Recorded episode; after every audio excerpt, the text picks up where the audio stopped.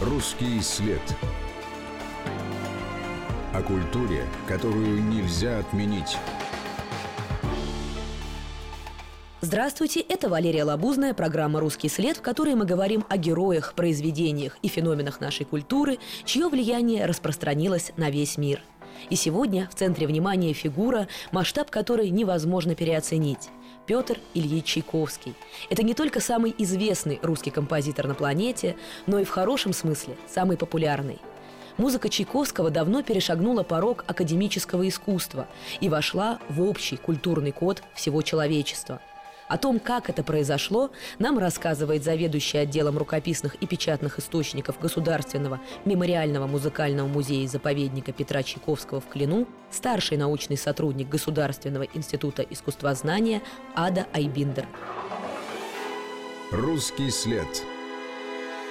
Петр Ильич Чайковский – один из немногих русских гениев, который получил международное признание и стал всемирной знаменитостью еще при жизни. Расскажите, пожалуйста, как это получилось? В этом, наверное, секрет самой музыки, в ее универсальности, в ее исповедальности. Музыка Чайковского, она абсолютно автобиографична. Он в каждой ноте своих произведений, он в каждом своем герое говорит о себе, ну и, пожалуй, о каждом. И поэтому это все рушит любые рамки, любые границы. И люди, вне зависимости от их воспитания, от культуры, в которой они выросли, от языка, для них это становится близким. Русский след.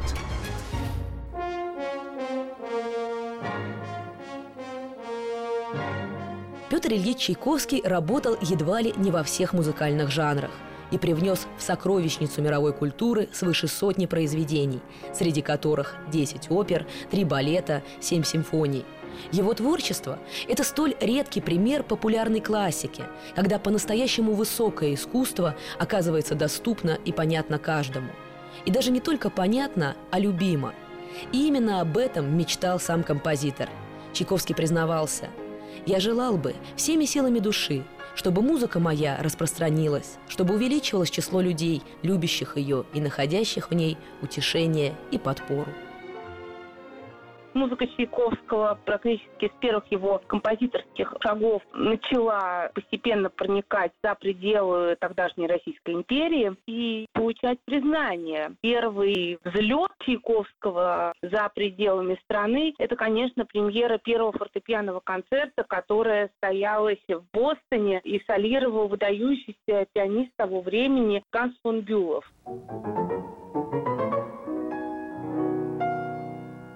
Следующим шагом, триумфом была всемирная выставка в Париже, где этот же первый фортепианный концерт сыграл Николай Григорьевич Рубинштейн. Это был действительно триумф и русской музыки, и русского искусства, и, конечно, самого Петра Ильича Чайковского, который, к слову сказать, там не присутствовал при этом.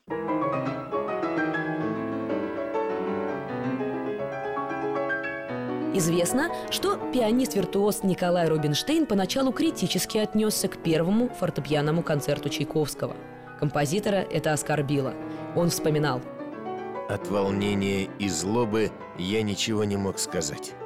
Скоро явился Рубинштейн и, заметивший мое расстроенное состояние духа, позвал меня в одну из отдаленных комнат – там он снова повторил мне, что мой концерт невозможен, и, указав мне на множество мест, требующих радикальной перемены, сказал, что если я переделаю концерт согласно его требованиям, то он удостоит меня чести исполнить мою вещь. «Я не переделаю ни одной ноты», — отвечал я ему, «и напечатаю его в том самом виде, в каком он находится теперь». Так я и сделал. Однако, несмотря на личные разногласия, Чайковский отдавал должное исключительному мастерству Рубинштейна, одаренности его гения.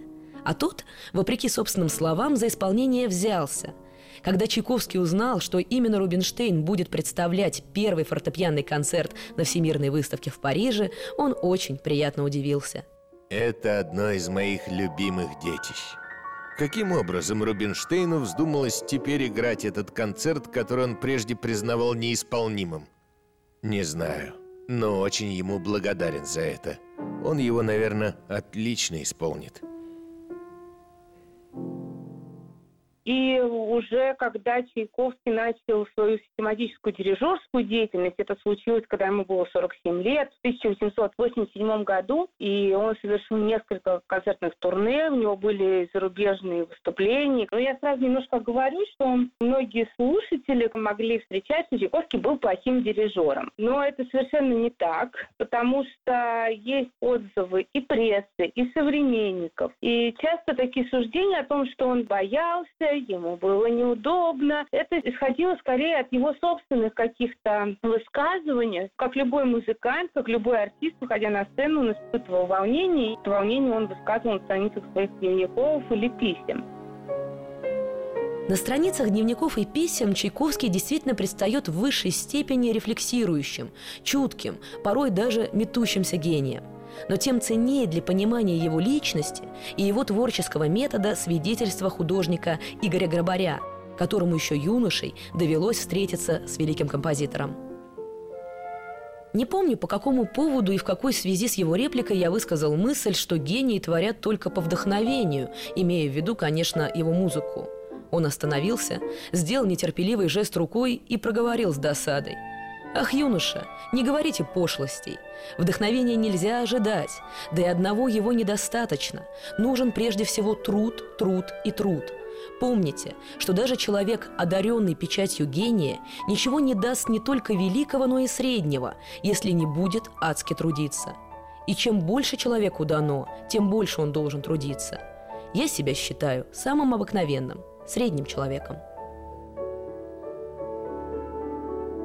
Но, тем не менее, с 1887 года, с начала его да, систематической дирижерской деятельности, он совершил несколько турне и зарубежных. Его приглашали очень много. Дирижерская деятельность была очень интенсивной, концертами на территории России. То есть это говорит о том, что это имело ну, определенный коммерческий успех для устроителей этих концертов популярность его, его музыки действительно была какой-то неимоверной, и никто другой из русских композиторов, его современников, не знал такого успеха при жизни, как он.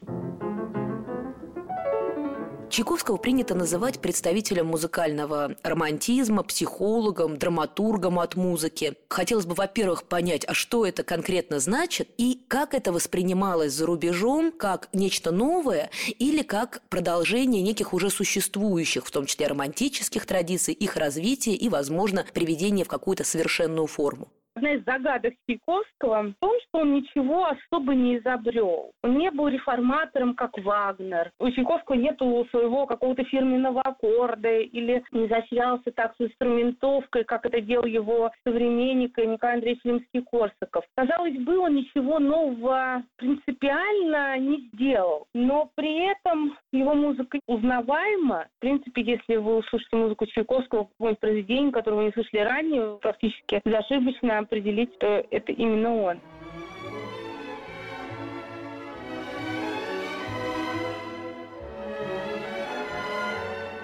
Да, безусловно, он был романтиком, и вслед за Чайковским пошли такие выдающиеся композиторы, как тот же Густав Малер. Да, безусловно, он был драматургом. Он был во многом человеком театра и с первых своих композиторских шагов, хотя они были сделаны им довольно поздно, да, Чайковский поздно встал на путь профессионального музыканта. Его сотрудничество с Островским, его работа в музыкальном театре, в драматическом театре. И, в принципе, каждое его сочинение, не только театральное, не только опера, не только балет, не только музыка к драматическому спектаклю, каждая его симфония – это драматургия. Да, он был музыкальным драматургом, действительно, он был романтиком, человеком необычайно индивидуальным, при этом во многом традиционным музыкальным языком. Сочетание несочетаемого.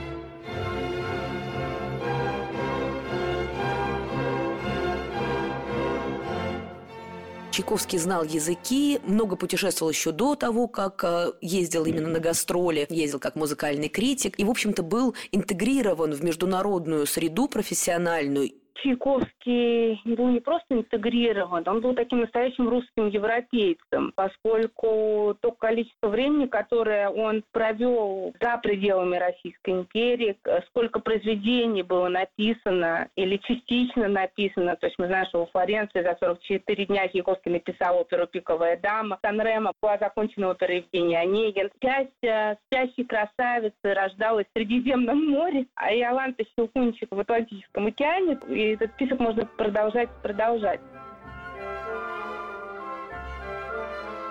Находясь в Сан-Ремо, Чайковский писал Городок в собственном смысле весь уместился на горе и построен очень тесно. Нижний город весь состоит из отелей, и все эти отели полны битком. Сан-Ремо теперь в моде. Должно быть с тех пор, как жила в нем наша императрица – Погода стояла без всякого преувеличения летняя. В сюртуке на солнце было трудно выдержать палящие лучи солнца. Везде оливковые деревья, пальмы, розы, апельсины, лимоны, гелиотропы, жасмины. Словом, это верх красоты. А между тем я ходил по набережной и испытывал невыразимое желание пойти домой и поскорее излить свои невыносимо тоскливые чувства в письмах. Отчего это? Отчего простой русский пейзаж? Отчего прогулка летом в России, в деревне, по полям, по лесу, вечером по степи, бывало, приводила меня в такое состояние, что я ложился на землю в каком-то изнеможении от наплыва любви к природе, от тех неизъяснимо сладких и опьяняющих ощущений, которые навевали на меня лес, степь, речка, деревня вдали — скромная церквушка, словом, все, что составляет убогий русский родимый пейзаж. От чего все это? Хочется остановиться на некоторых эпизодах, связанных именно с его гастролями и как дирижера, и как автора собственных произведений. Вот, например, концерт в Праге 1888 года. Был ли это триумф? Как это вообще выглядело? Какая была реакция аудитории, экспертного сообщества? Представьте какую-то картинку этого концерта. Это был не один концерт. Во время этих гастролей Чайковский писал, что он пережил минуты абсолютного счастья. И такого почитания, какое он встретил в Праге, наверное, не было нигде. Действительно, это был небывалый триумф, когда поезд, в котором Чайковский ехал, останавливался на там, каких-то станциях. Как только он пересек границу, к нему ходили депутации, его встречали. То есть это были какие-то вообще небывалые почести, огромное количество людей, которые в этом участвовали, просто любителей музыки. Пражские гастроли, действительно, он пережил минуту абсолютного счастья. Он увидел на сцене второй акт своего «Лебединого озера», которое уже несколько лет было снято в постановке в Москве, и больше Чайковский его не видел никогда.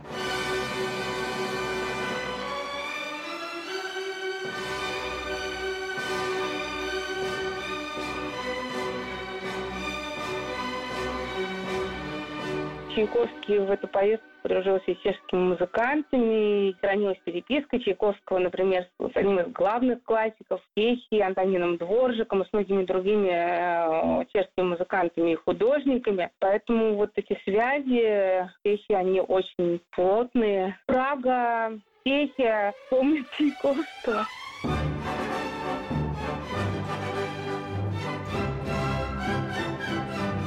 Антонин Дворжик – великий чешский композитор, тоже был представителем музыкального романтизма. Его вдохновляло творчество русского коллеги. Влияние Чайковского можно обнаружить, например, в «Восьмой симфонии Дворжика».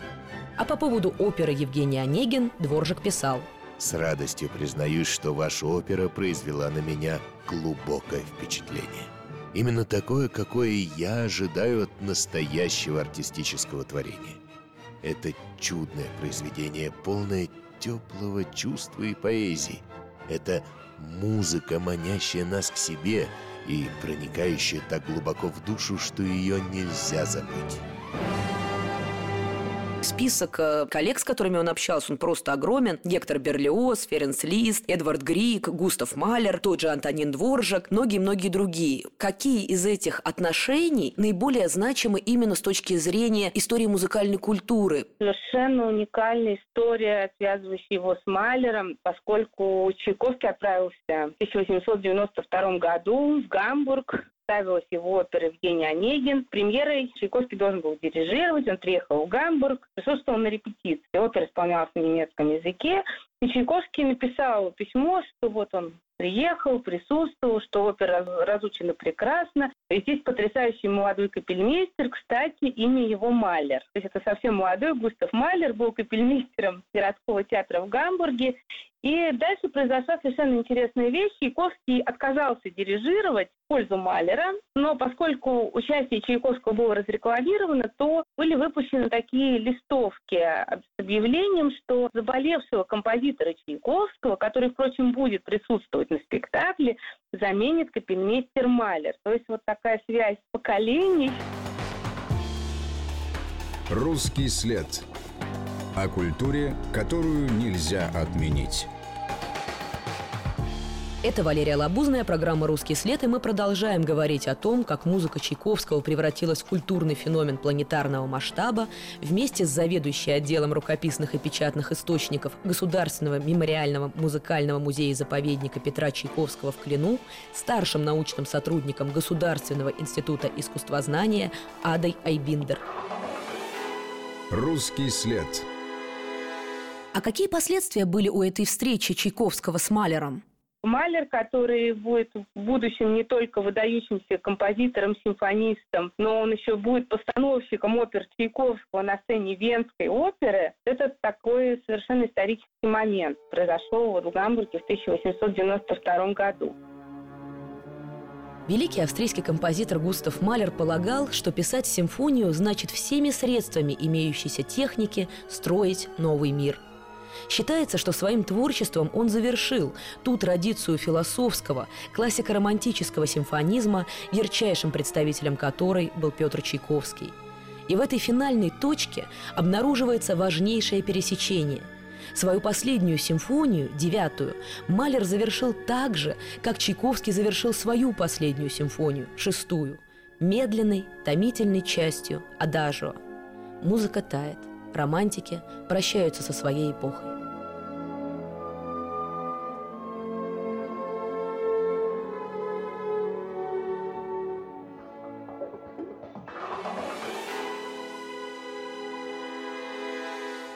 Общение Чайковского с Григом, которое вылилось в посвящение ему увертюры «Гамлет».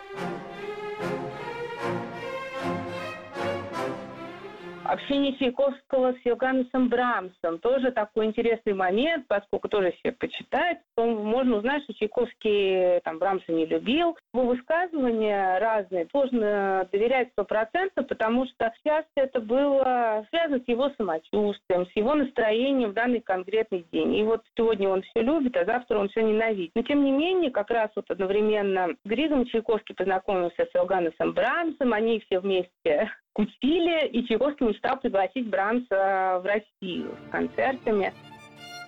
С Иоганнесом Брамсом и Эдвардом Григом Чайковский лично познакомился одновременно в Лейпциге, в гостях у немецкого скрипача Адольфа Бродского и его жены. Три гения оказались за одним новогодним столом. Хозяйка дома вспоминала, как супруга Грига Нина, посаженная между Брамсом и Чайковским, вскочила со своего места, воскликнув «Я не могу здесь сидеть, это меня нервирует». Тогда сам Грик поднялся и сказал «Зато я могу». Три композитора, сидя друг подле друга, пребывали в наилучшем настроении, замечала Бродская. У Чайковского тоже остались самые лучшие впечатления от этой встречи.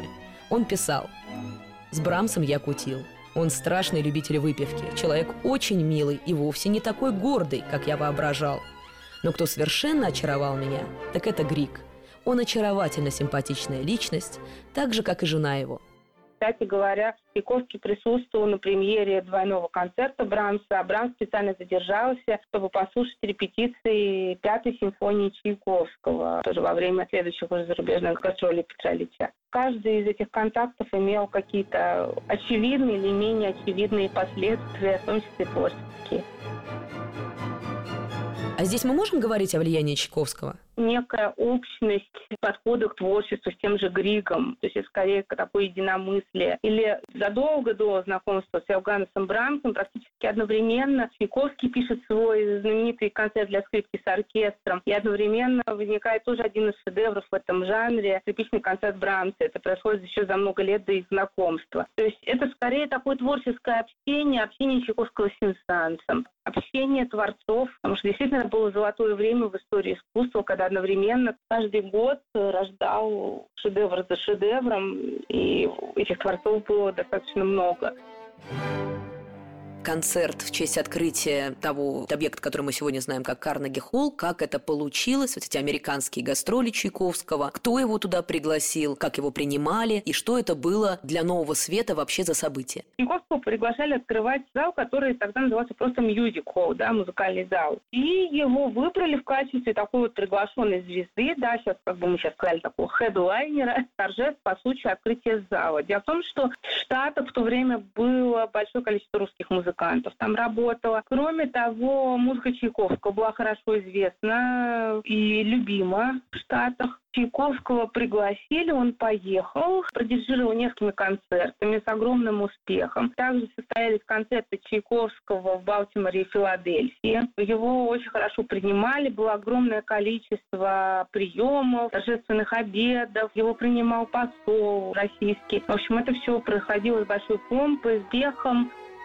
В США Петра Чайковского пригласил американский дирижер, пианист, композитор немецкого происхождения Уолтер Дамрош. Именно он ввел в репертуар Нью-Йоркского симфонического оркестра сочинение русского композитора. Дамрош вспоминал. Весной 1891 года мы открывали Карнеги-холл. Он должен был стать очагом крупнейших музыкальных мероприятий Нью-Йорка. К открытию был приурочен музыкальный фестиваль. Чтобы придать этому фестивалю особое значение, я пригласил в Америку Петра Ильича Чайковского, великого русского композитора, продирижировать каким-нибудь своими произведениями. За весь мой долголетний опыт я ни разу не встречал великого композитора такого милого, такого скромного, даже застенчивого, как он. Мы все сразу же полюбили его. Жена и я, хор, оркестр, служащие гостиницы, где он жил, и, разумеется, публика.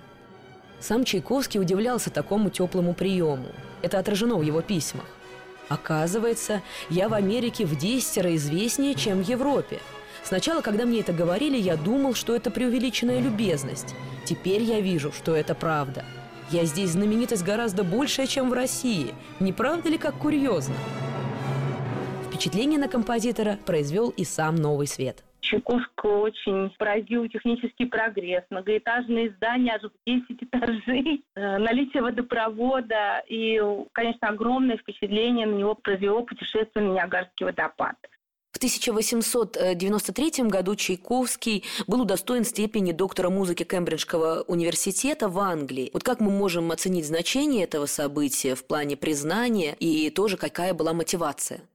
Чайковский был выбран вместе с другими своими современниками, в числе которых был Сенсанс, Эдвард Грик, Макс Брух, в числе вот этих почетных докторов Кембриджского университета. Это свидетельствует о таком действительно мировом признании. Чайковский был э, не последним русским музыкантом, который этому удостоился. Впоследствии также почетными докторами музыки стали Давид Остров, знаменитый советский скрипач, и Всеслав Ростропович до сих пор традиция это существует. Чайковский очень подробно описывал эту церемонию, которая несколько веков. Там было и шествие, и торжественный обед, была очень четкая церемония, мантиях специальных, специальными шапочками. И в торжественном концерте Чайковский дирижировал своей фантазии Франческо Дарини.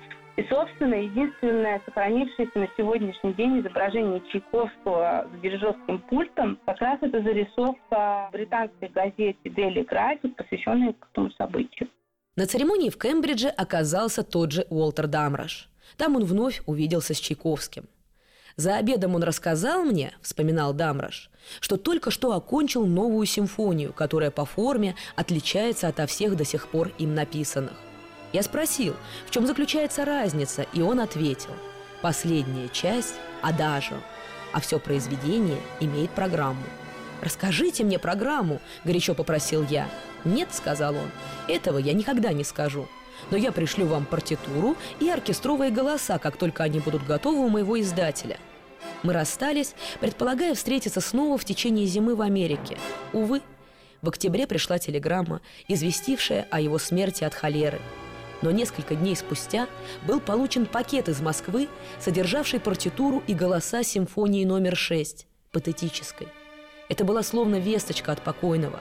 Я немедленно стал репетировать это произведение и в следующее воскресенье впервые исполнил его в Америке. Успех был мгновенный, и он не ослабевает с годами. Конечно, невозможно объять, описать исчерпывающе как-то все то, что происходило с музыкой Чайковского в 20 веке. Поэтому, сильно вот упрощая, задам такие две оппозиции. Можно ли сказать, что с точки зрения академического сообщества и музыковедов, и других композиторов в 20 веке, то качество музыки Чайковского, которое, безусловно, сделало его вот тем самым всемирным гением, всемирной звездой, а именно универсальность, понятность музыки, ее апелляция к чувствам, к эмоциям, может быть, некоторая аффективность. Она критиковалась именно как ну, что-то поверхностное и простое, э, в том смысле, что это не какая-то сложно сконструированная музыка, а это музыка, апеллирующая к чувствам. Вот можете рассказать про эту аргументацию и, может быть, какие-то наиболее яркие моменты вот этого спора?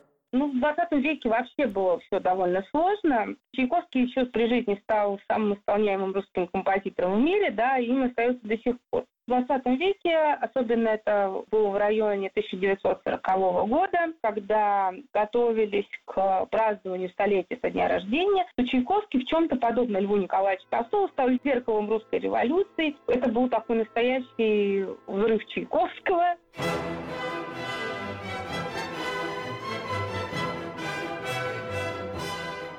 Что касается поверхностности, наверное, можно здесь употребить такое слово попсовости. Все время это сопутствует, что Чайковский это слишком легко, это слишком известно, это слишком, может быть, поверхностно. В этом на самом деле есть некоторый парадокс, потому что если даже разобраться в музыке Чайковского с какой-то музыковедческой, теоретической точки зрения, оказывается все совсем непросто, и сконструировано непросто, и сделано непросто. В этом тоже есть некое родство Чайковского с его музыкальным кумиром Моцартом, у которого досуг все неимоверно просто, а если разбираться, то все не так, не по правилам, ходит за рамки, но при этом звучит необычайно просто и кажется, что это очень легко. Русский след.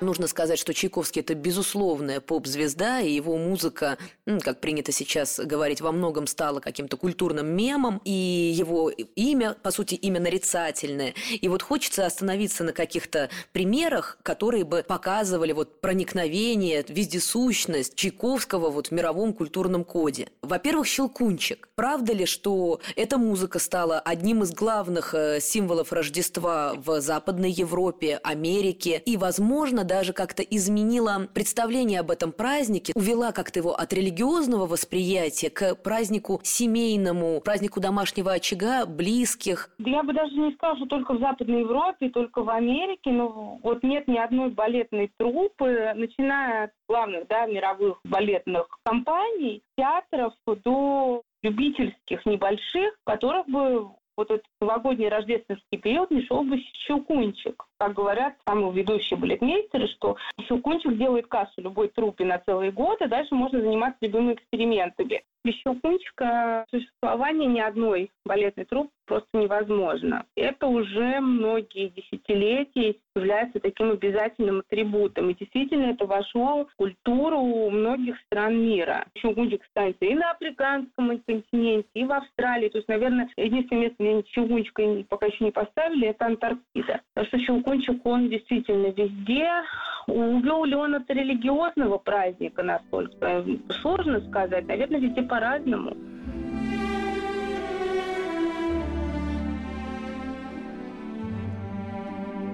Еще довольно такая последовательная линия, которая прослеживается, это Чайковский и Дисней, начиная с фантазии, такого знаменитого авангардного мультфильма, который делал еще сам Уолт Дисней в 1940 году, и заканчивая там современными картинами типа «Малефисенты», везде звучит музыка Чайковского. Как это получилось и почему именно его музыка на протяжении такого продолжительного времени входит вот в этот вот канон пространства современной волшебной сказки? Да, как раз спит еще Кунчика использована второй части знаменитой фантазии, да, где дирижирует Леопольд Стаковский, где настоящий оркестр, и там Чайковский представит все это еще Кунчика. Там, кстати говоря, Дисней отходит от этой рождественской истории. Там совершенно иначе решена эта музыка. Нету ни сюжета Щелкунчика, ни рождественской сказочной истории. Там совершенно все по-другому.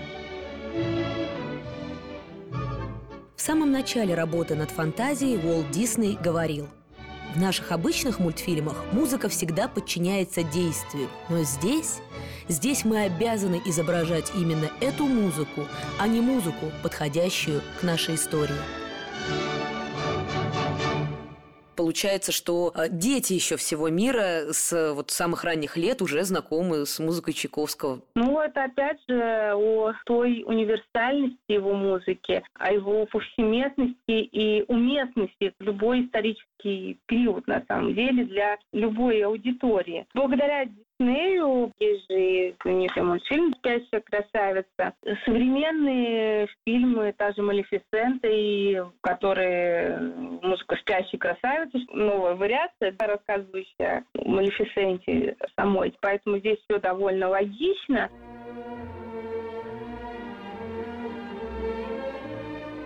Вообще музыка Чайковского, сейчас, я думаю, даже мы не вспомним и треть таких известных работ, в которых эта музыка используется. И вообще сложно, мне кажется, порой найти фильм э, там, детский или взрослый, или где ее нет. В частности, для меня стало совершенным открытием использование музыки Чайковского в игре в кальмарах, где вообще не ждешь ничего подобного. Чайковский и музыка любви. Можно ли сказать, что вот Ромео и Джульетта – это тоже такой лейтмотив, уже абсолютно узнаваемый, э, можно использовать действительно в любом произведении, и сразу люди будут понимать, слушатели будут понимать, что речь идет о чем-то возвышенном, романтическом, трогательном? Ну, возможно, еще и о драматическом и трагическом. Да, конечно, это символы, которые используются художниками самых разных жанрах замечательный фильм с Натали Портман «Это «Черный лебедь», где весь сюжет разворачивается вокруг коллизии да, в балете «Лебединое озеро». Он проецируется на реальную жизнь реальной балерины. Чайковский и рок. Насколько я понимаю, группа ACDC э, делает песню, где Чайковский даже лирический герой, и он тот э, как бы человек, который сообщает всему миру, да будет звук, да будет свет, да будет рок. Как вообще вот это пересечение такой брутальной культуры возникает, и откуда там Чайковский? Почему нет? Насколько он был современен в свое время, сколько он откликался на то, что время вносило, на технический прогресс, на новые веяния. Если бы он застал рок-культуру, возможно, он ее бы вполне бы поддержал. Наверное, они тоже это чувствуют.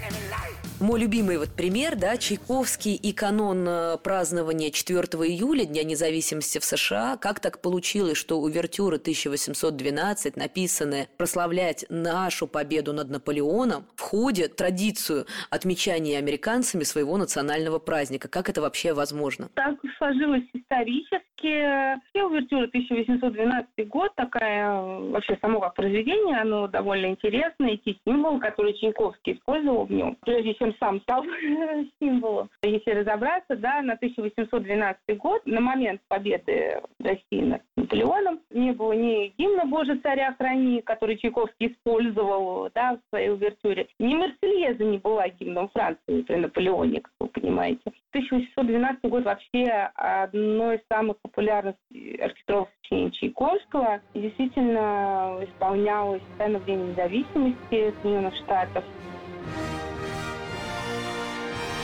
Увертюра 1812 год звучит в кульминационный момент американского праздника.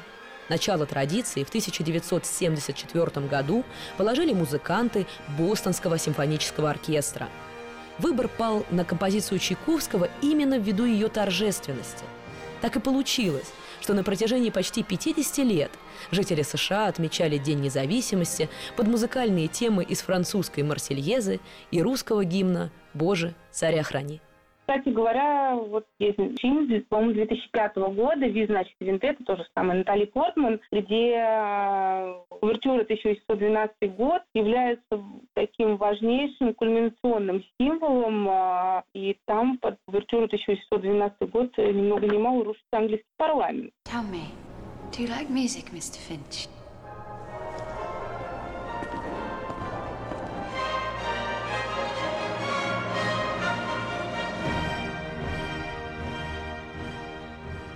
Таких каких-то частных случаев, вот музей Чайковского в Клину, в котором я работаю, все время посещал тогдашний президент Соединенных Штатов Ричард Никсон. Это был его частный визит во время его посещения Советского Союза, и он рассказывал о том, что в Белом доме постоянно звучит музыка Чайковского, это один из любимейших его композиторов.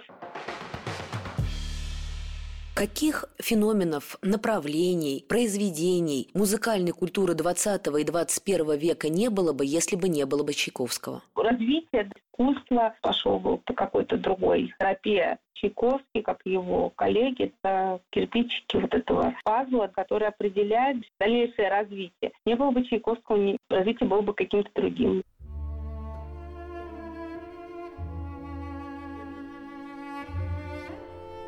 У каждого времени свой Чайковский. В каждое время он оказывается нужен и актуален. Он был нужен, и он не запрещался в какие-то самые, казалось бы, трагические события истории по самые разные стороны этой истории. И, наверное, сегодня, в 22 году, у нас свой Чайковский. Интерес к нему несколько другой, чем сто лет назад или чем даже 20 лет назад. Попытку понять подлинного Чайковского, попытка понять подлинный композитор творческий замысел. Тот же, допустим, «Щелкунчик», который создавался в драматический момент жизни композитора. И если абстрагироваться от всей привычной нам, да, вот этой сладенькой, конфетной балетной истории, то музыка, она довольно драматична. Современные исполнители, да, за ними и слушатели, и зрители, возникает интерес к исконным смыслам, к исконным концепциям, к их поискам. Мне кажется, сейчас вступило время для этого. Чайковский бессмертен? Конечно, потому что музыка Чайковского, она про человека, про конкретного человека, и одновременно про любого человека. Про человека с его страстями, выбором, с его радостями, горестями, с его трагедиями, с его счастьем. Про каждого и про него самого в первую очередь. Вы знаете, мне недавно один человек сказал, жизнь Чайковского очень четко завершилась. Музыка его только начинает жить.